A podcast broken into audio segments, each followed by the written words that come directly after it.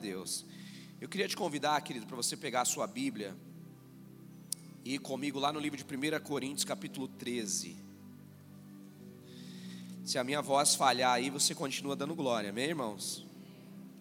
Eu nem preguei, já estou rouco.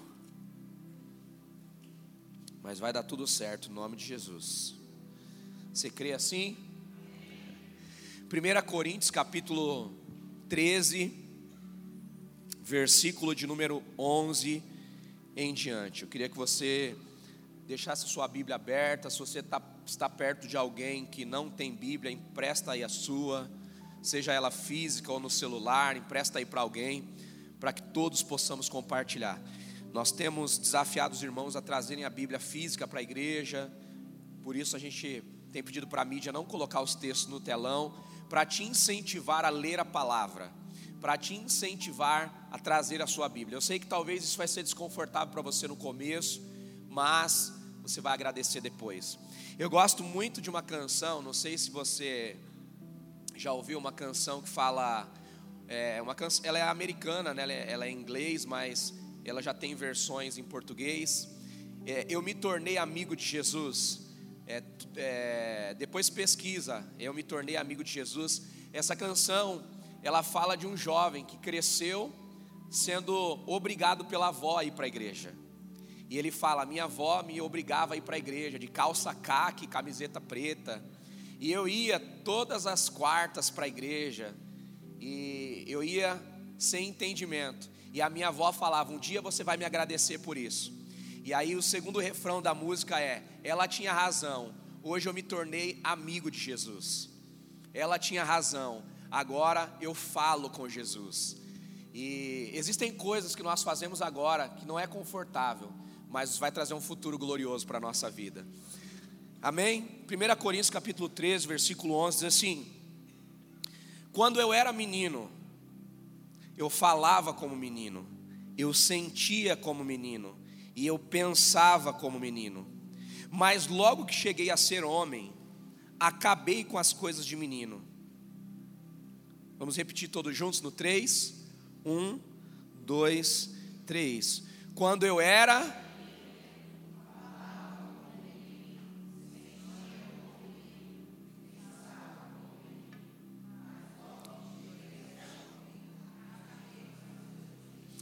Esse texto é tão duro que é difícil até de ler, né, irmãos? Quando eu era menino, eu falava como menino. Esse texto, Paulo está falando sobre maturidade. Paulo, ele está trazendo aqui alguns exemplos. O menino, ele fala segundo a sua realidade. Quem tem filhos aqui sabe muito bem disso. Uma criança não consegue falar com maturidade ela fala segundo aquilo que ela vive, ela fala segundo o seu entendimento, ela fala segundo o intelecto que ela tem nesse momento. É por isso que Paulo está dizendo: quando eu era menino, eu falava como menino, eu pensava como menino, eu sentia como menino, mas logo que cheguei a ser homem, eu acabei com as coisas de menino.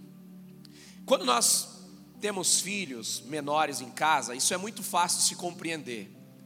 Você vai perceber que para o teu filho mais importante é um pacote de bolacha, de biscoito, do que uma refeição completa. Por quê? Porque ele é um menino.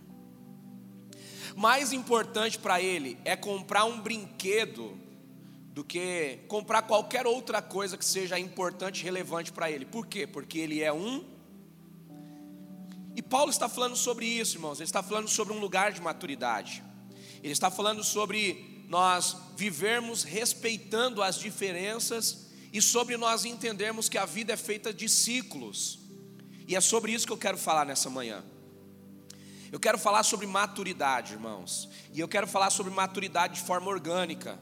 Uma maturidade que não é forçada, mas uma maturidade que vem através de ciclos e processos que nós nos submetemos e concluímos na nossa vida. A vida, irmãos, ela é feita de ciclos, e se nós respeitarmos os ciclos da vida, nós vamos amadurecer. Se nós quebrarmos os ciclos da vida, se nós rompermos com os ciclos que podem nos amadurecer, é claro que logo nós vamos comprometer o nosso amadurecimento, nós vamos comprometer aquilo que estamos construindo em nós. Paulo, nesse texto, ele está falando sobre o entendimento de que amadurecer leva tempo. Amadurecer é um processo, e como todo processo que nós nos submetemos, o resultado não é igual para todos. Se, se você tem mais de um filho, você sabe que a maturidade dos teus filhos não acontece de forma igual. Você pode ter um filho que levou muito tempo para começar a entender algumas coisas e outro que amadurece mais rápido. Se você é pai hoje de filhos mais velhos, já filhos que já têm família, você sabe que alguns dos teus filhos levaram um tempo para amadurecer, outros amadureceram mais rápido, tudo por causa dos processos da vida. Eu comecei a trabalhar aos 13 anos de idade. Aos 13 anos de idade eu já trabalhava numa distribuidora de água mineral. Aos 16 anos de idade eu já trabalhava na 25 de março. Eu era estoquista numa loja na 25 de março. E tinha que carregar peso, tinha que fazer um monte de coisa. Aos 17 anos de idade eu entrei no ramo da confecção. Fui trabalhar no Bom Retiro. Depois do Bom Retiro fui transferido para o Braz. E passei quase 15 anos dentro desse ramo. Ou seja, aos 13 anos eu já estava trabalhando, já estava ganhando meu salário, e nesse período minha mãe falou assim: a partir de hoje eu não quero nada do seu dinheiro, mas a partir de hoje eu não compro nada mais para você, combinado? Falei, combinado. Meu pai falou: filho, a partir de agora, você tem algumas responsabilidades.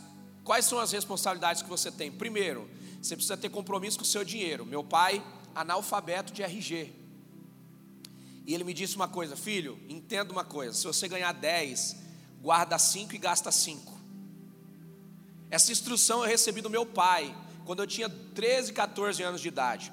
Meu pai é analfabeto de RG, ele tem várias casas de aluguel, ele tem a, a, renda dele estabelecida. Todos os irmãos do meu pai tiveram a oportunidade de trabalhar, de ir para a escola, de se desenvolver, mas nem todos conseguiram prosperar, nem todos conseguiram construir alguma coisa na vida. Eu tenho irmãos que são escolarizados e não têm casa própria. E o meu pai, que é analfabeto, precisou dar casa para alguns dos meus irmãos. A pergunta é: quem quebrou ciclo aqui? A pergunta é: qual processo foi mais frouxo aqui? Porque os processos de vida nos amadurecem, só que todo processo que a gente quebra, nos quebra também. Todo processo que a gente rompe, todo processo que a gente é, consegue tirar ele da nossa vida, deixa de nos entregar algo, deixa de nos amadurecer em alguma área da nossa história. Sabe, queridos, Paulo, dentro desse texto, ele está falando sobre uma maturidade que leva tempo, só que ele está fundamentando essa maturidade no amor.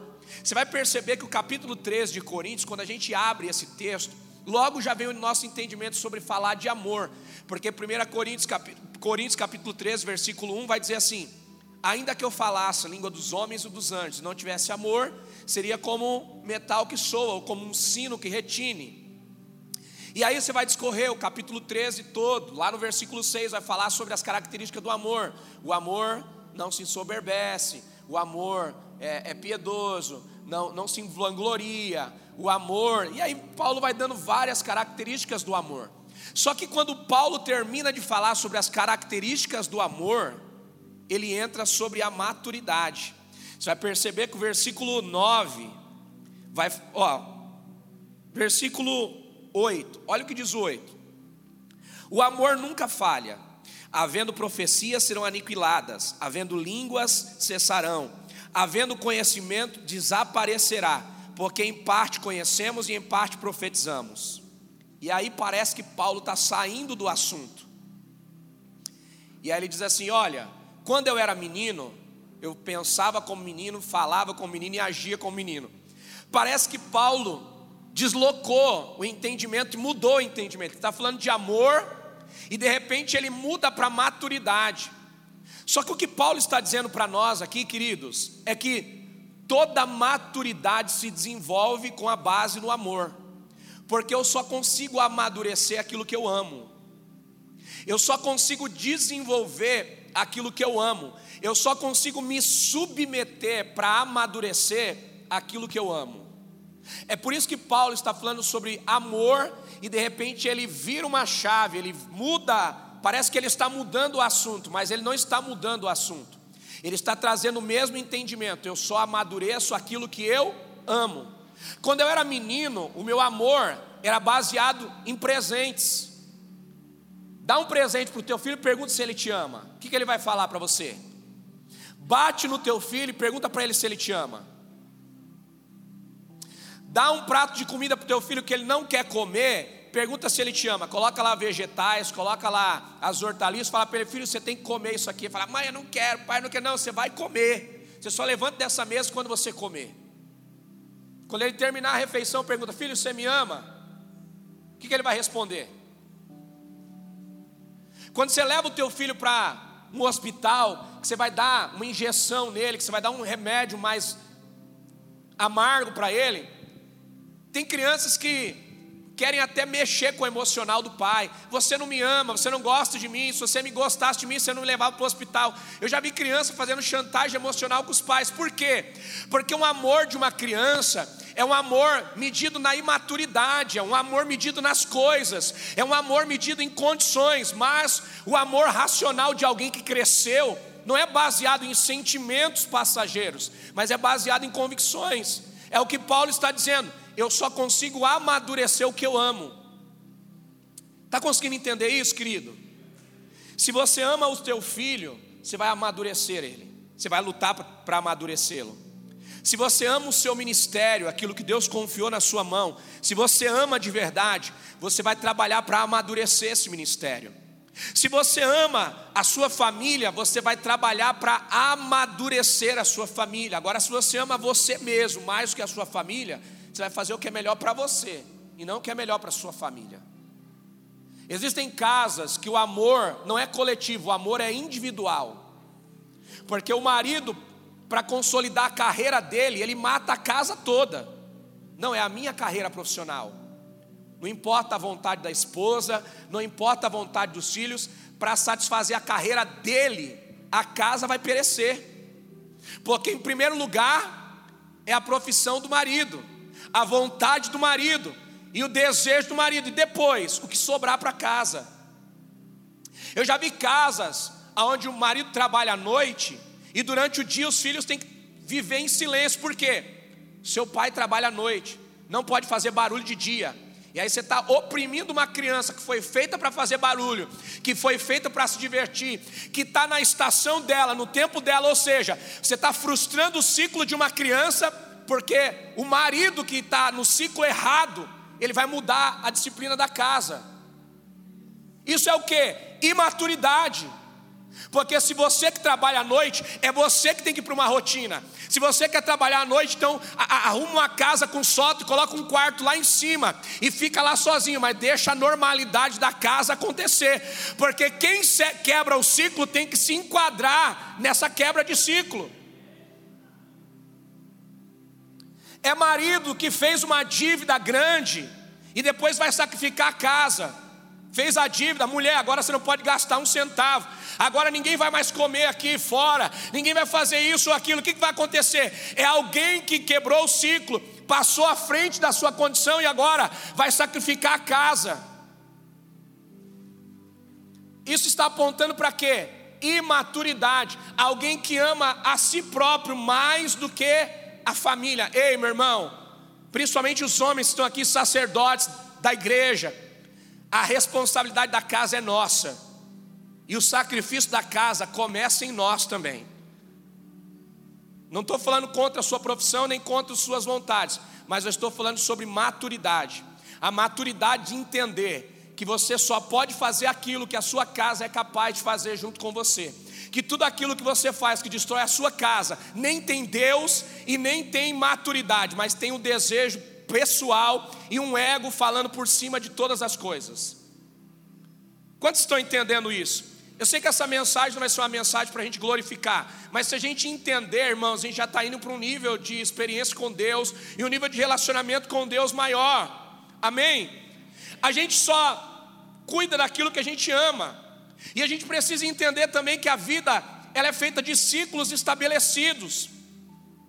E a gente precisa entender uma coisa: O ciclo não é igual para todos.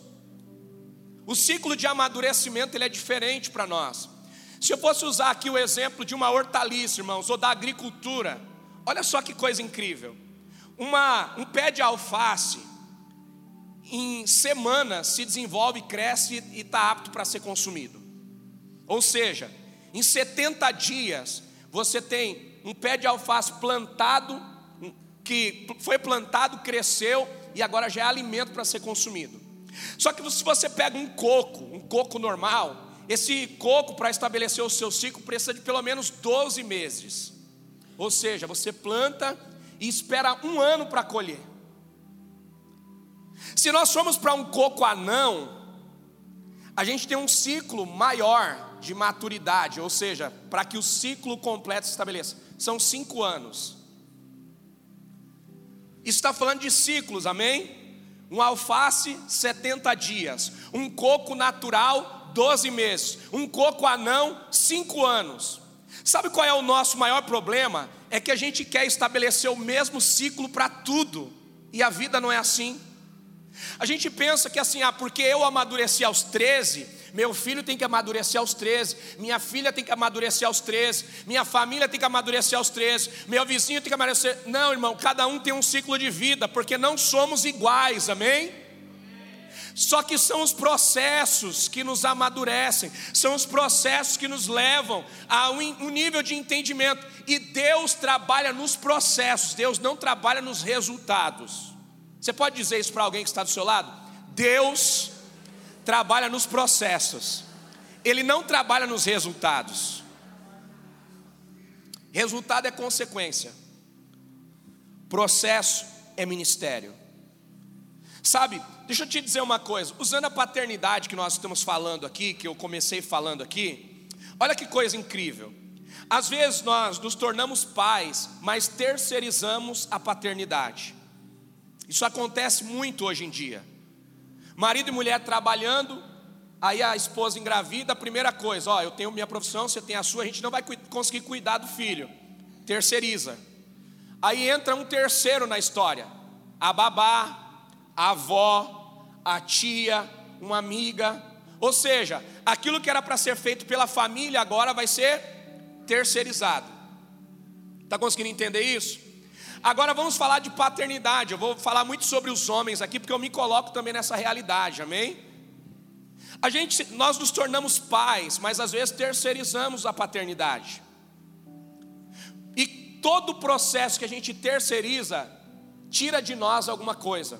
Todo processo que a gente terceiriza tira de nós um nível de maturidade ou de amadurecimento na nossa história. Olha só que coisa incrível. Quantos aqui são pais?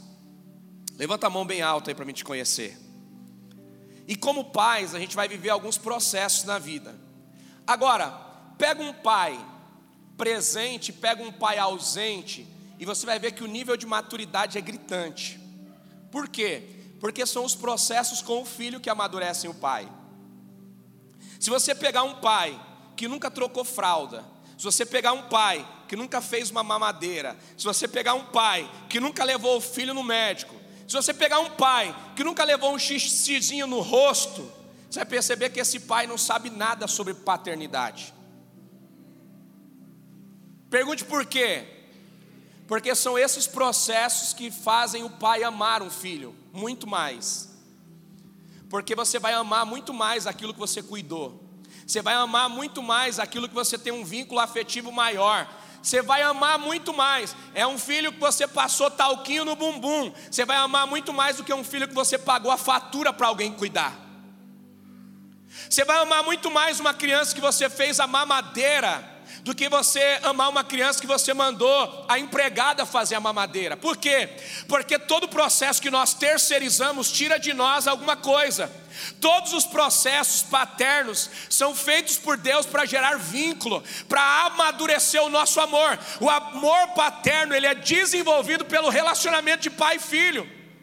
Só que nós quebramos esse processo, e esse processo tira de nós um nível de maturidade no amor de pai para filho.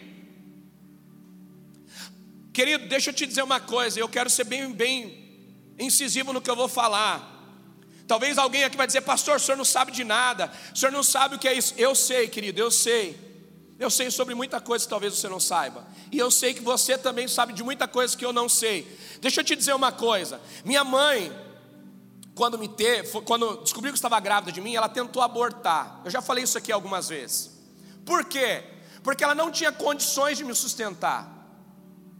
Ela trabalhava demais, não podia, não tinha condições de me sustentar.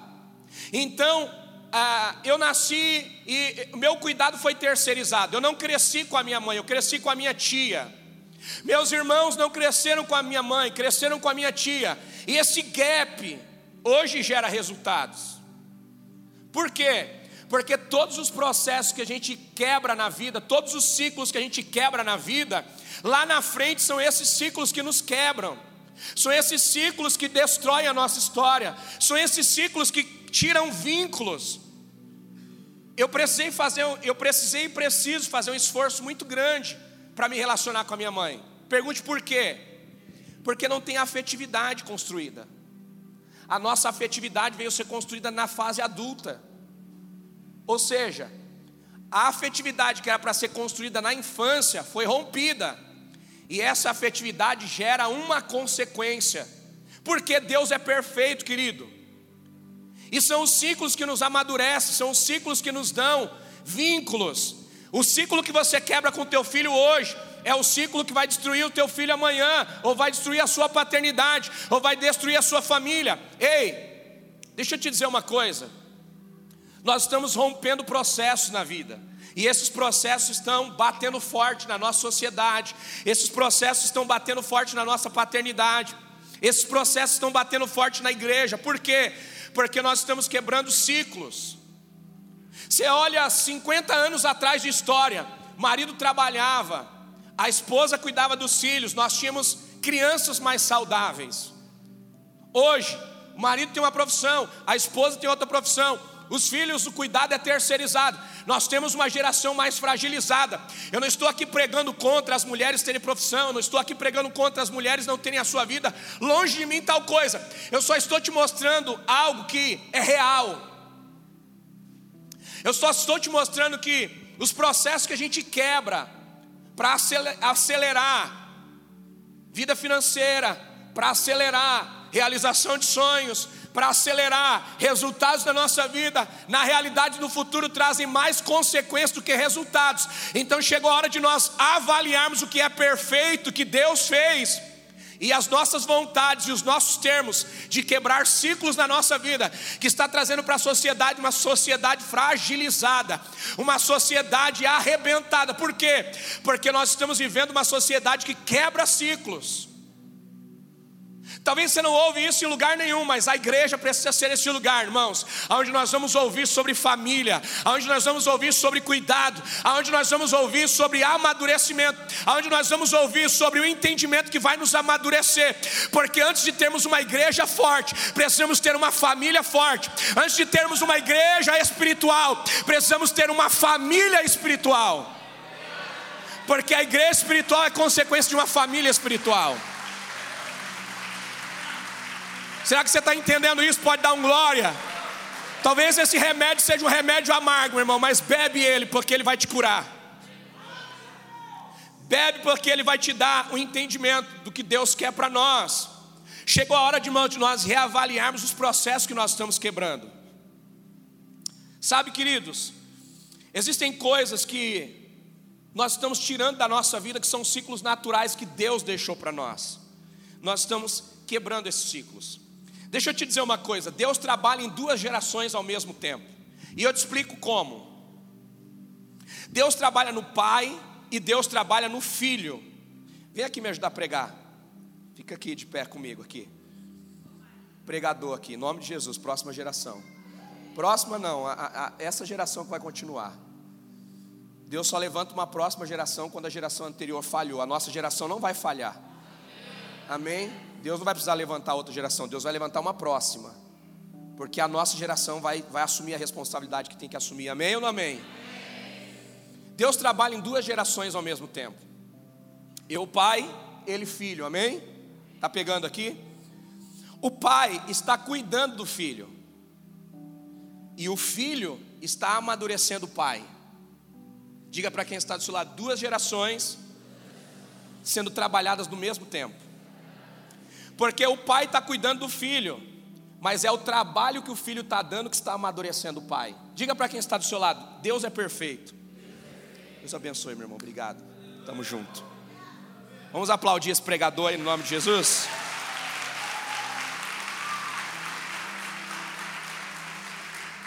Quem está comigo aqui? Deus trabalha em duas gerações ao mesmo tempo, amém? Deus trabalha no filho e Deus trabalha no pai ao mesmo tempo. Quando Deus te dá um filho, Deus está te dando um processo, um processo que você vai se esforçar para realizar e um processo que vai te amadurecer. Deus te dá um filho, você cuidando do seu filho, você amadurece. Deus te dá um filho, você entrega tempo para o teu filho, o trabalho que o teu filho te dá te entrega maturidade. Posso te dizer algo nessa manhã? Não reclame do trabalho que os teus filhos estão te dando. Pergunte por quê? Porque esse trabalho é a oportunidade de te amadurecer. Se você pular esse trabalho, você perde um ciclo de maturidade na tua vida. Posso ser mais profético ainda? Posso pregar, irmãos? Talvez o trabalho que teu filho está te dando é muito menor do que o trabalho que você deu para o teu pai.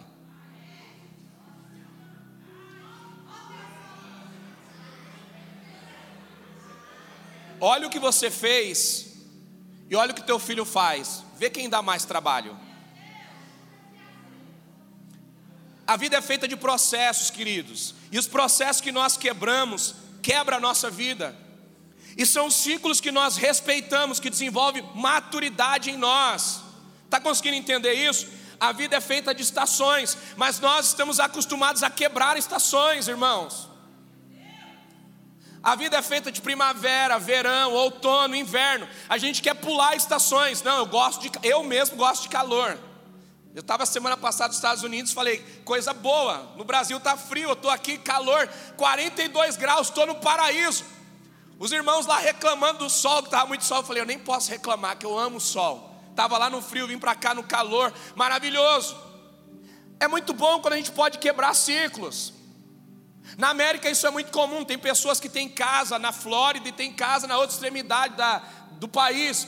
Ou seja, quando a neve está caindo de um lado do país, eles vão para o outro lado, onde há sol, fecham a casa de inverno e vai para a casa de verão. Ou seja, eu não sou obrigado a viver o inverno, então eu quebro o ciclo, eu vou para o outro lado. E nós somos assim, irmãos. Nós vamos quebrando ciclos, só que esses ciclos vão quebrando a nossa vida. Quem aqui é mais velho vai saber muito bem disso. Antigamente tinha frutas que a gente só tinha numa estação, sim ou não? Hoje você come a fruta que você quiser o ano todo. Pergunta, por quê? Porque as frutas não são mais frutas. As frutas são química. Você tem manga o ano todo. Por quê? Porque geneticamente a semente pode ser alterada, geneticamente o solo pode ser alterado, quimicamente aquela fruta pode ser desenvolvida, seja no solo, seja no laboratório, seja no incubadora. Ou seja, nós aprendemos a quebrar ciclos, mas entenda uma coisa, irmãos: a fruta bonita nem sempre é a fruta saudável. Às vezes a gente pega uma, uma, uma, uma, uma fruta que está lá feinha, a gente olha para aquela fruta e fala: nossa, a fruta aqui não está boa. A gente vai para aquela fruta que está bonita, corada. Só que aquela fruta que está bonita, corada, ela tem muita química que foi feita para ela se desenvolver. E a fruta que está velhinha ali, não tem aparência, ela se desenvolveu sozinha. Ela não tem beleza, mas ela é saudável.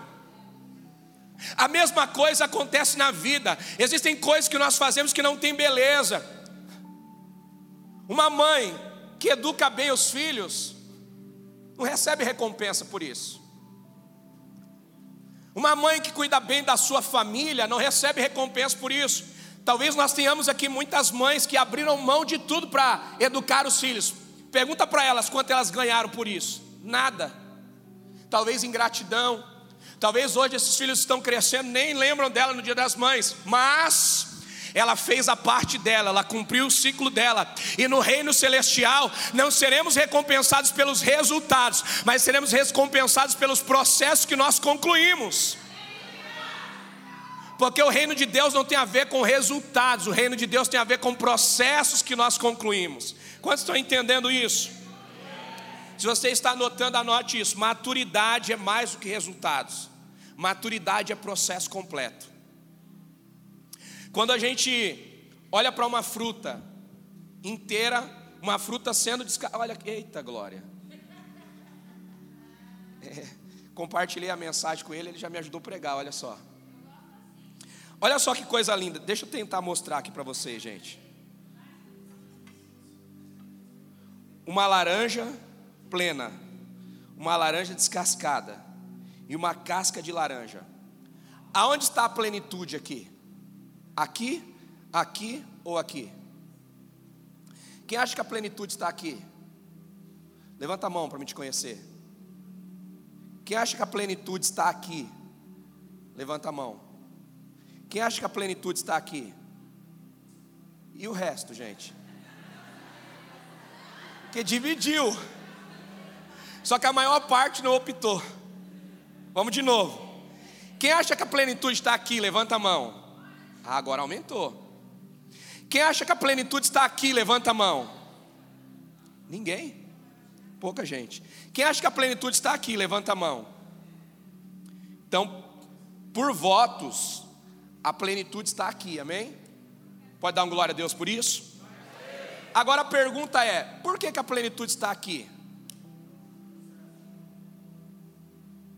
Repete para mim. Não. Obrigado pela sugestão. Eu gosto de gente assim, corajosa, gente. Porque gente corajosa aprende mais. Gente que se expõe aprende mais. Gente que guarda aprende pouco. Toca esse irmão que está do seu lado e fala assim: chegou a hora de se expor, irmão. Por que, que isso aqui é a plenitude? Está tá quase aí. O fruto está completo? O fruto está completo, mas o fruto ainda não completou a sua plenitude. Por quê? Porque a plenitude de um fruto é alimentar. Aqui o fruto está pleno. Casca tem beleza, mas a casca aponta para um processo concluído. Só que a gente acostumou a viver de resultado. Então é melhor ter resultado do que ter processo concluído.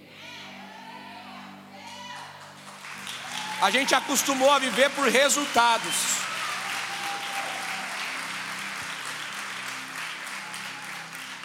que, que é mais bonito mostrar?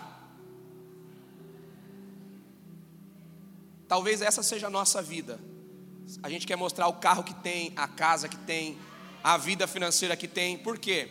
Porque isso fala dos resultados que nós conseguimos. Só que a pergunta é: com esses resultados, quantos processos concluídos a gente estabeleceu? Obrigado, Lucas. Deus abençoe. Obrigado. Deixa eu te dizer uma coisa, queridos. A Bíblia vai dizer para nós que Jesus ele desceu na terra como filho, amém? Ele foi enviado por quem? Por quem Jesus foi enviado para a terra? Pelo Pai. O filho entende o que o pai pede? Sim ou não? Agora está certo.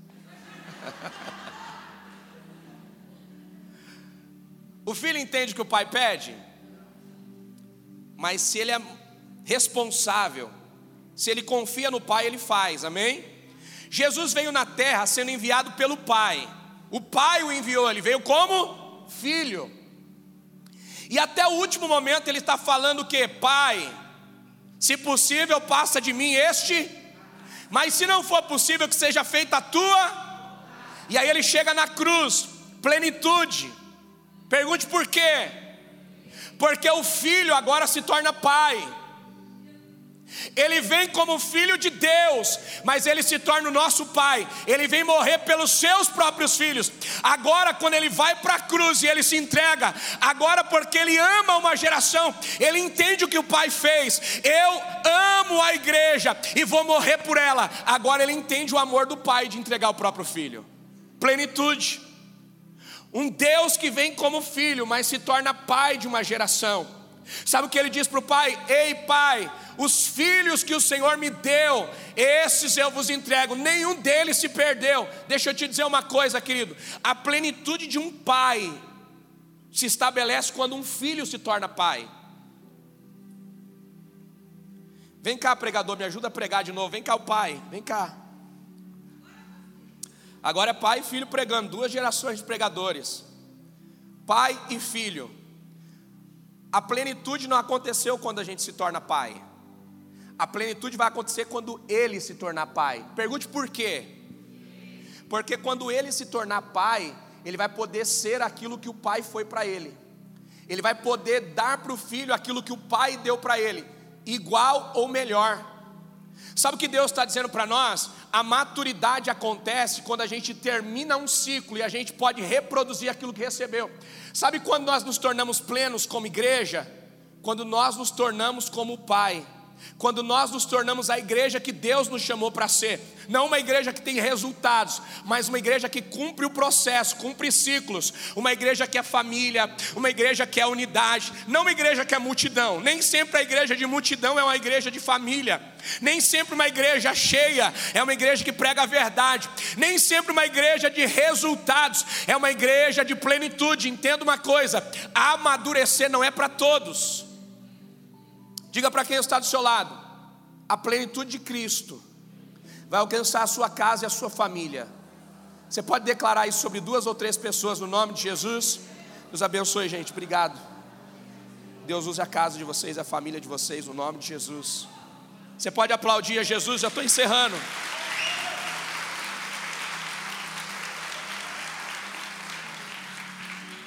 Posso terminar, gente? Vai ficar pior.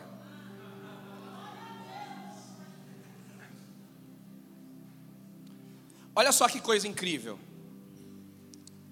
O filho pródigo, ele sai de casa, porque ele está se sentindo injustiçado na casa. Estamos falando de família, amém? Filho pródigo, ele tem uma família, ele tem um pai, ele tem uma casa, ele tem herança, mas em algum momento ele se sente injustiçado. Eu tenho herança, mas não posso usar. Eu tenho uma casa, mas não posso mandar. Quem manda é o pai, quem manda é o irmão mais velho, então não posso mandar. Então é melhor eu procurar a minha própria vida, a minha própria casa. Então ele vai lá e fala: Pai, eu quero minha herança. E ele pega a herança e ó, vai embora. Só que esse filho percebe que ele não é maduro e ele começa a sofrer os processos da vida. Por quê? Porque ele não sabe o que é maturidade. Ele acha que tem, mas não tem. Então ele sai para viver a vida dele e só descobre que ele é imaturo quando ele começa a perder tudo. Ele só descobre o que é o amor da casa do pai quando ele vai morar na casa de outra pessoa. Sabe, essa semana estava ouvindo um podcast e, eu não lembro agora exatamente quem foi o pastor que falou isso, mas ele falou que o filho dele, de 17 anos de idade, falou assim: Pai, eu vou me casar. E ele falou assim: Filho, que legal.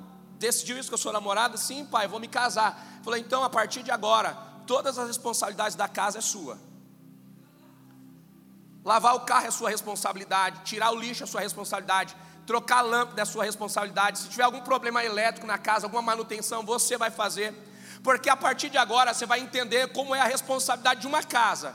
E daqui um ano, se você vê que isso é bom para você, você pode casar. Aí a filha a mesma coisa, falou: "Mãe, vou casar". E a mãe falou assim: "Ah, é, vai casar, minha filha? Então a partir de agora, quem limpa a casa é você, quem cozinha é você, quem vai cuidar do seu irmão mais novo é você, porque durante um ano eu vou te dar um estágio. Você vai cuidar de toda a casa, vai fazer todas as coisas. Daqui um ano, se você estiver gostando dessa vida, você está pronta para casar. O que, que é isso, gente? Trabalho escravo. Algumas pessoas vão dizer que é trabalho escravo.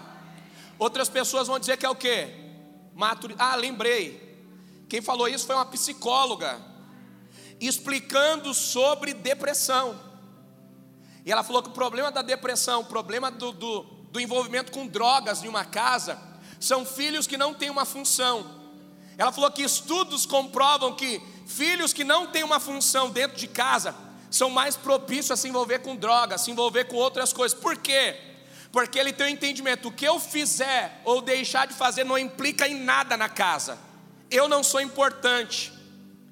Se eu estiver, a casa anda. Se eu não estiver, a casa anda. Ou seja, alguém que não tem uma responsabilidade em alguma área da casa está mais propício a se perder. E aí ela fala sobre essa experiência de pais que colocaram seus filhos sobre responsabilidade, geraram cidadãos. Me ajuda a pregar.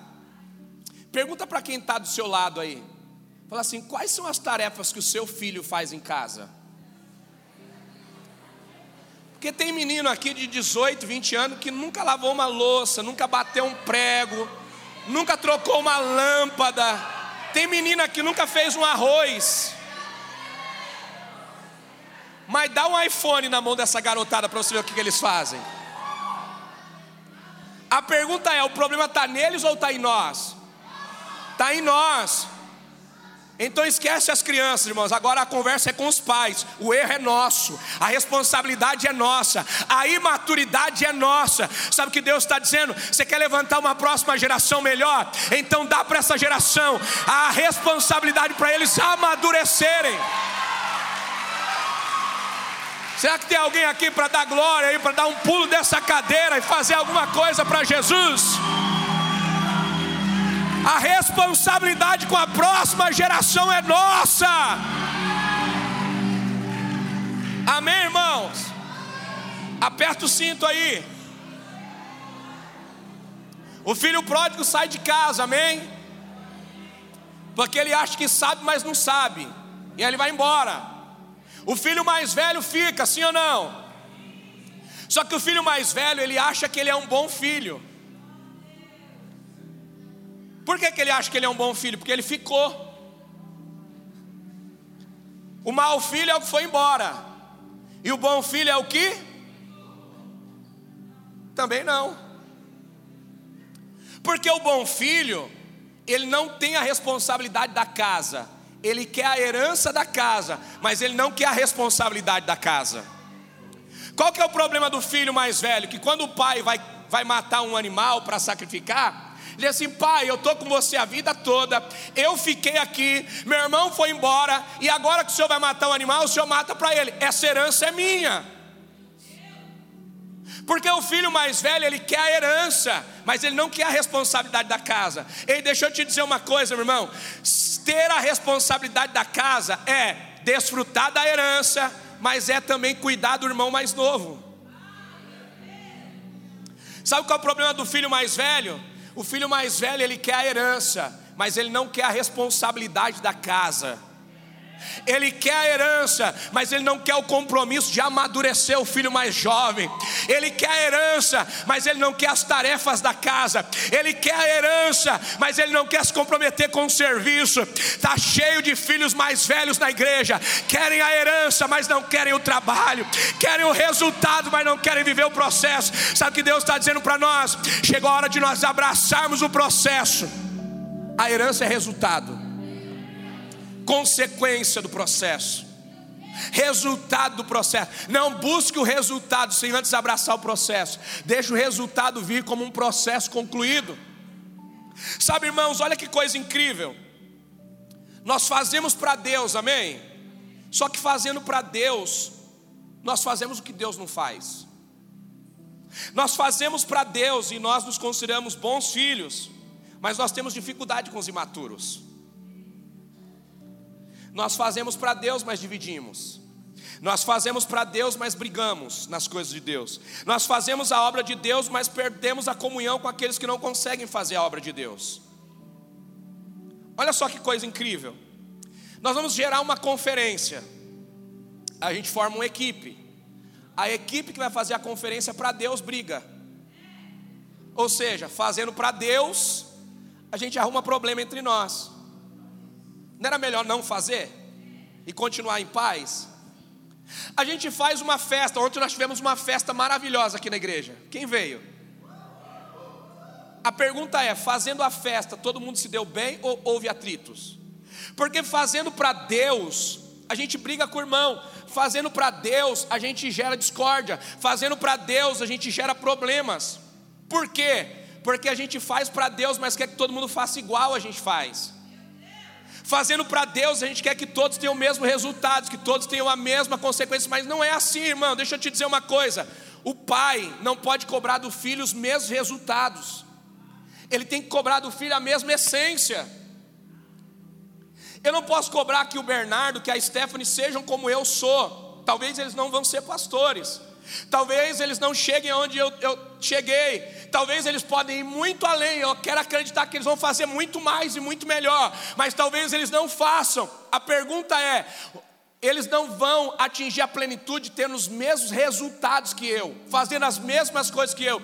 Eu vou ter a plenitude se eles tiverem o mesmo coração que eu se eles fizerem com a mesma motivação, amar, respeitar, ser apaixonado pela obra, amar a obra, essa é a essência. A essência você transfere, o resultado não.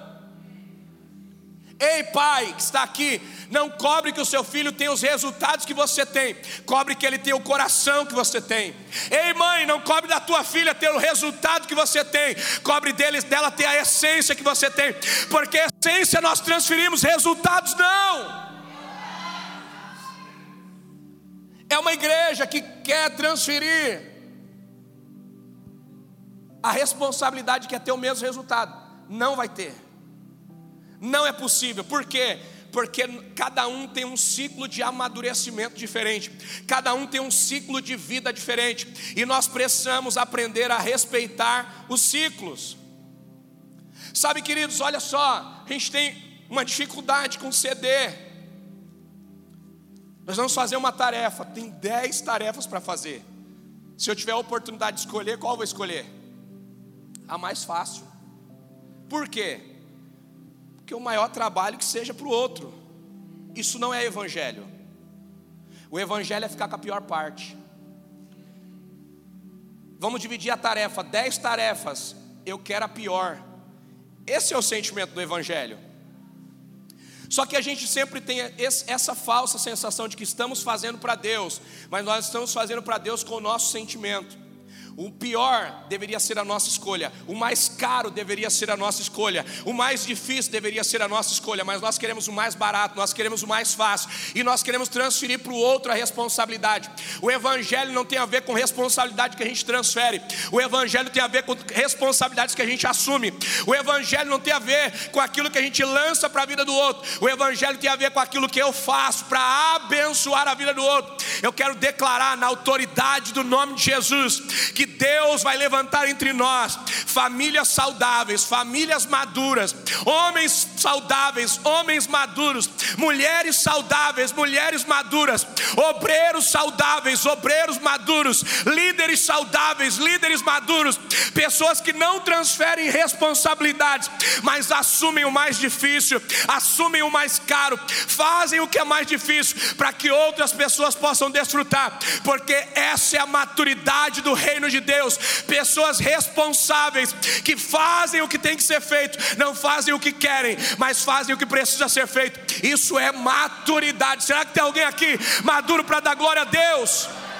Pelo amor de Deus, faz alguma coisa para Ele aí. Se coloca de pé aí, meu irmão, dando glória a Deus, dando aleluia. Eu já vou encerrar.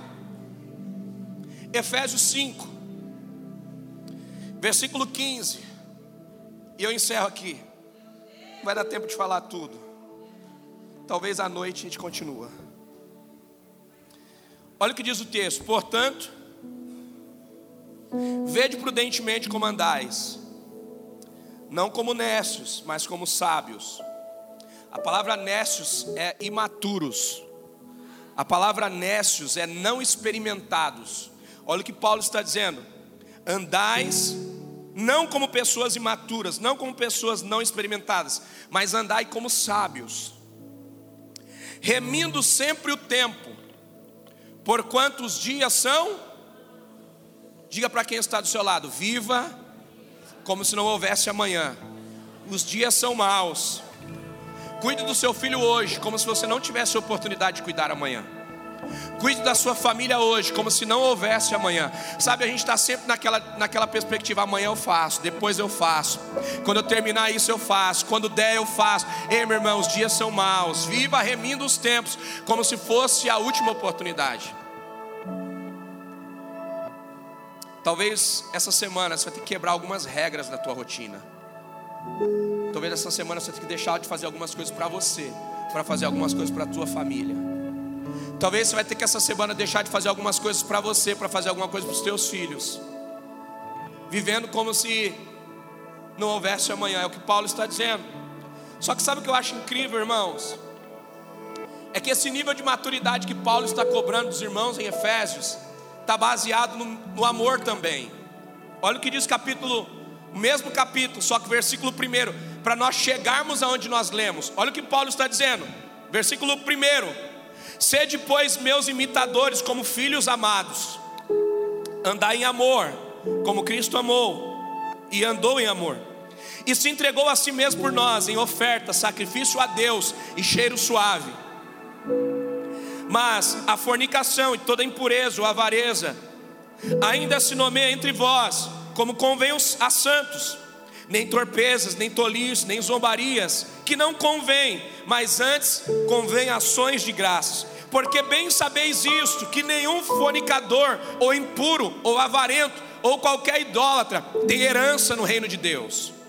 Ninguém vos engane com palavras vãs, porque estas coisas vem a ira de Deus sobre os filhos da desobediência.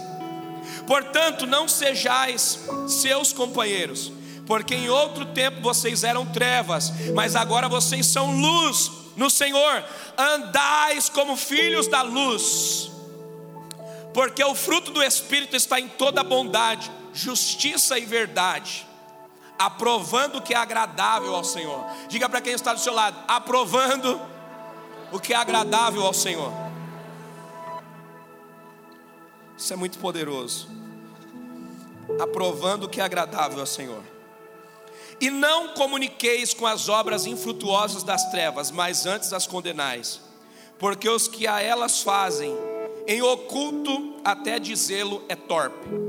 Mas todas essas coisas se manifestam sendo condenadas pela luz, porque a luz tudo manifesta.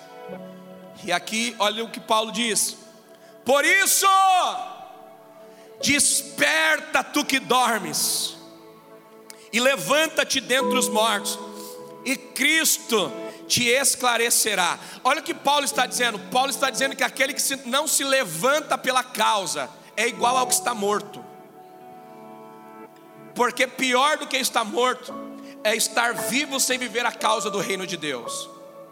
Pior do que estar morto é estar vivo e não sentir as dores de Cristo.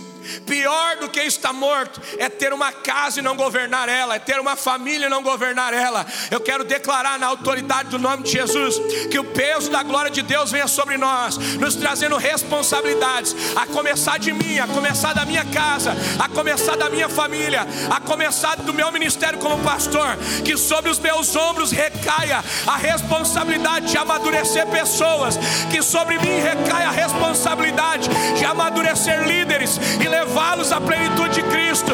Que essa responsabilidade também repouse sobre os seus ombros e que vamos, como igreja, despertarmos para vivermos o Evangelho de Cristo, a glória de Cristo, o Cristo crucificado que manifesta a luz no meio das trevas, o Cristo crucificado que nos dá vida e vida eterna, o Cristo que padeceu para que possamos ter vida e vida em abundância. Ei, meu irmão, eu tenho uma notícia para te dar: Jesus morreu para te dar vida. Então viva essa vida com maturidade, prudência. Viva essa vida como se não houvesse outra. Viva hoje como se não houvesse amanhã. Desfrute agora. Faça o seu melhor agora. Faça o seu excelente agora. Ame agora. Perdoe agora. Dê a sua mão agora. Trabalhe agora.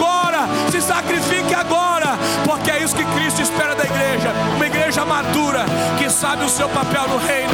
Será que tem alguém aqui maduro para levantar as mãos e para dizer como Isaías: Eis-me aqui, Senhor, envia-me a mim, me envia para minha casa, me envia para o meu bairro, me envia para minha parentela e que eu seja uma resposta.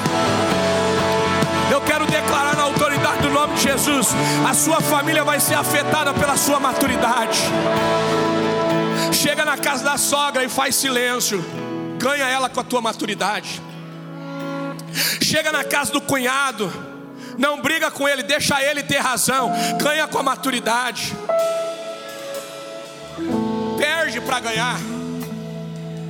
O sábio ganha com silêncio. O tolo ganha aumentando a voz. Seja sábio. Chegou a hora de você ganhar sua família para Jesus. Chegou a hora de você investir tempo naquilo que realmente importa. Investe tempo na tua família, querido. Investe tempo na tua casa. Investe tempo no seu lar. Começa a organizar as coisas. Devolve o valor da mesa. Devolve o valor da comunhão. Mostra para o teu filho que você tem tempo para ele. Mostra para tua filha que você tem tempo para ela. Mostra para sua casa que você tem tempo para ela. Chegou a hora de organizar as coisas. Talvez você vai ter que abrir mão de algum sonho. Talvez você vai ter que abrir mão de uma carreira profissional para ser pai, para ser mãe. Mas se esse for o teu chamado, quando você chegar diante de Deus, talvez você diga: Senhor, eu não consegui fazer nada, eu só fui mãe. Talvez eu não consegui fazer nada, eu só fui pai. E ele olha para você e diga assim: era só isso que eu esperava de você. Porque você foi mãe e levantou um grande pregador que se tornou uma referência no reino de Deus. Porque você foi pai e levantou alguém maduro o suficiente para conduzir uma igreja, para conduzir uma geração. Ei, eu me lembro muito da história de Billy Graham, um dos maiores pregadores de toda a história. Ele foi fruto de uma pregação mal sucedida. Um evangelista pregando para uma multidão de pessoas. Quando termina a pregação e faz o apelo, só um jovem se converte. Milhares de pessoas ouvindo ele pregar, e só um jovem, adolescente, se converteu. E ele vai para casa frustrado, porque ganhou só um adolescente, que se chamava Billy Graham. Um adolescente que, na sua fase adulta, varreu os estádios em todo o mundo. Em toda a história do nosso tempo e de alguns anos atrás, ou da nossa geração, não houve ninguém, ninguém, que encheu estádios como Billy Graham encheu. Quem aqui conhece David Leonardo? Tem enchido estádios. Pense em um David Leonardo ainda mais cheio de ousadia. Billy Graham. Fruto de uma pregação frustrada. Sabe por quê? Porque a nossa geração vê muito resultados. Ah, eu preguei, quando eu fiz o apelo, encheu o lugar. Isso é resultado, mas não é o mais importante. A igreja está lotada. Isso é resultado, mas não é o mais importante. Porque não adianta termos um lugar cheio de pessoas vazias. Sabe o que Deus está dizendo para mim e para você? Chegou a hora de nos levantarmos como uma igreja família, uma igreja madura eu tenho orado para que Deus mande para esse lugar famílias maduras. Eu tenho orado para que Deus mande para esse lugar homens e mulheres comprometidos com a verdade. Pessoas que estejam dispostas a falar o que tem que falar, ainda que para falar a verdade a gente perca pessoas, a gente perca lugares cheios. Ainda que para falar a verdade, talvez nem todo mundo goste de você. Melhor que as pessoas não gostem de você e você seja pleno como Deus quer pleno. Mas também não use isso, queridos, como um discurso de ataque. Também não use isso para ser ignorante, para ser intolerante. Não, não. Equilíbrio. O Senhor está procurando uma igreja madura. Dá o melhor lugar. Sabe, hoje, até antes de pregar, eu perdi minha sala de manhã e eu reclamei até. Na mesma hora, o Espírito Santo falou comigo. Antes de eu pregar, estava ali tomando um café, lendo a palavra. Chegou a equipe de mídia e falou assim: Pastor, preciso da sala. Falei, nossa, até na hora da minha meditação vocês querem a sala? É. Porque o Evangelho não tem a ver com o lugar que você tem por direito. O Evangelho tem a ver com o lugar que você cede. O Evangelho tem a ver com o lugar você deixa outro mais confortável para ficar desconfortável. Isso é maturidade. Qual é o pior lugar da igreja? Esse é o seu lugar. Esse é o meu lugar. Lugar mais confortável, deixa para os imaturos, deixa para quem está chegando agora, deixa para quem ainda não sabe o que é o Evangelho. Se nós, como filhos, irmãos mais velhos, soubéssemos cuidar dos irmãos mais novos, nós não perderíamos pessoas, porque nós saberíamos dar para os mais novos o lugar. Ser maduro não é ter razão, ser maduro é cuidar do imaturo. Ser maduro não é ter a razão, ser maduro é conseguir entender alguém que ainda não sabe. E essa tem sido a minha oração. Que Deus levante nessa igreja homens e mulheres que sabem cuidar dos que ainda não sabem, que sabem cuidar dos imaturos na fé, que sabem cuidar dos mais fracos, que sabem cuidar daqueles que não sabem fazer nada, mas querem fazer. Nós precisamos cuidar dessa galera. Está disposto? Começa em casa, está disposto? Começa se tornando um voluntário dessa casa, está disposto? Começa pregando lá no seu trabalho, começa pregando na tua vizinhança. Vai para a sogra hoje, leva um presente para ela. presente abre caminho. Depois de dar o presente, fala: Eu queria orar hoje no almoço. Hoje a oração é minha. Ah, mas aqui a gente não ora. Eu quero só agradecer a comida. Seja sábio. Jesus está te dando a oportunidade. Viva hoje como se não houvesse amanhã. Quem sabe o alcance da sua sogra esteja nas suas mãos, o seu sogro de alguém. Eu estou usando um exemplo. O Espírito Santo vai te conduzir e ele vai te levar para um lugar de maturidade onde você vai saber o que fazer. Amém? Quantos saem abençoados daqui? Eu queria que você fechasse os seus olhos. Nós vamos cantar só um pedacinho do louvor. E aí no seu lugar, eu queria que você curvasse sua cabeça e agradecesse a Deus por essa palavra. Se você não entendeu, agradece do mesmo jeito. E diga: Jesus, dá mais sabedoria para o pastor. Para ele pregar o que ele tem que pregar com mais sabedoria. Senhor, ensina o pastor, ensina a igreja isso. Que essa seja a nossa oração. Me ensina, ensina o meu próximo. Jesus, nós te entregamos a nossa vida nas tuas mãos. Nós te entregamos esse domingo nas tuas mãos. Nós te entregamos a nossa semana nas tuas mãos. Faz em nós e através de nós o que tu queres. Nos amadurece, Jesus, para a glória do teu nome. Nos amadurece, Pai. Olá, muito obrigado por ter nos acompanhado até aqui. Siga o nosso perfil aqui no Spotify caso você ainda não nos siga. Ative as notificações também, para não perder nenhum dos nossos podcasts. Aproveite e compartilhe esse episódio com alguém. Nos ajude a edificar a vida de cada vez mais pessoas. Deus abençoe a sua vida.